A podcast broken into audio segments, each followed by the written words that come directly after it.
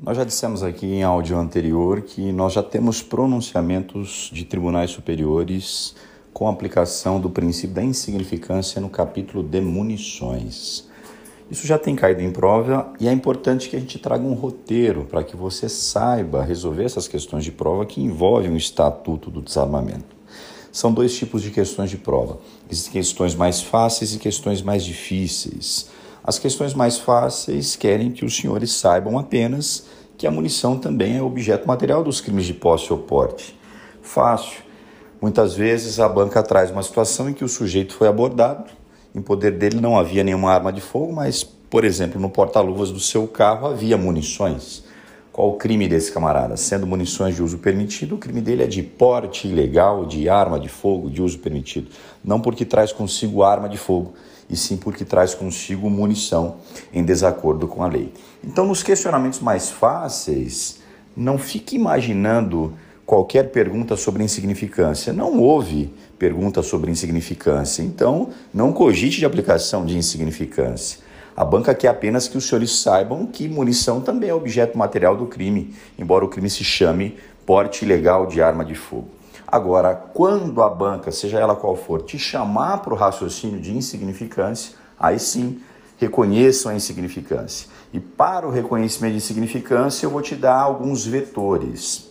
Primeiro ponto, para se aplicar insignificância no capítulo de munição, nós devemos estar diante de poucas munições. Parece óbvio, mas outro dia a FGV trouxe é, em uma assertiva de prova o questionamento dizendo para o aluno que os tribunais superiores já tinham aplicado insignificância diante de muitas munições. Não, já está errado o enunciado, são poucas munições, ok? Esse é o primeiro ponto.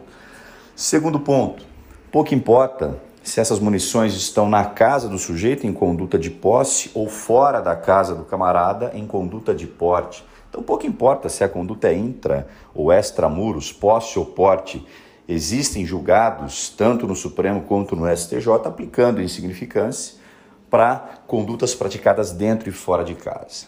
Terceiro ponto: pouco importa se as munições são de uso permitido ou são de uso restrito.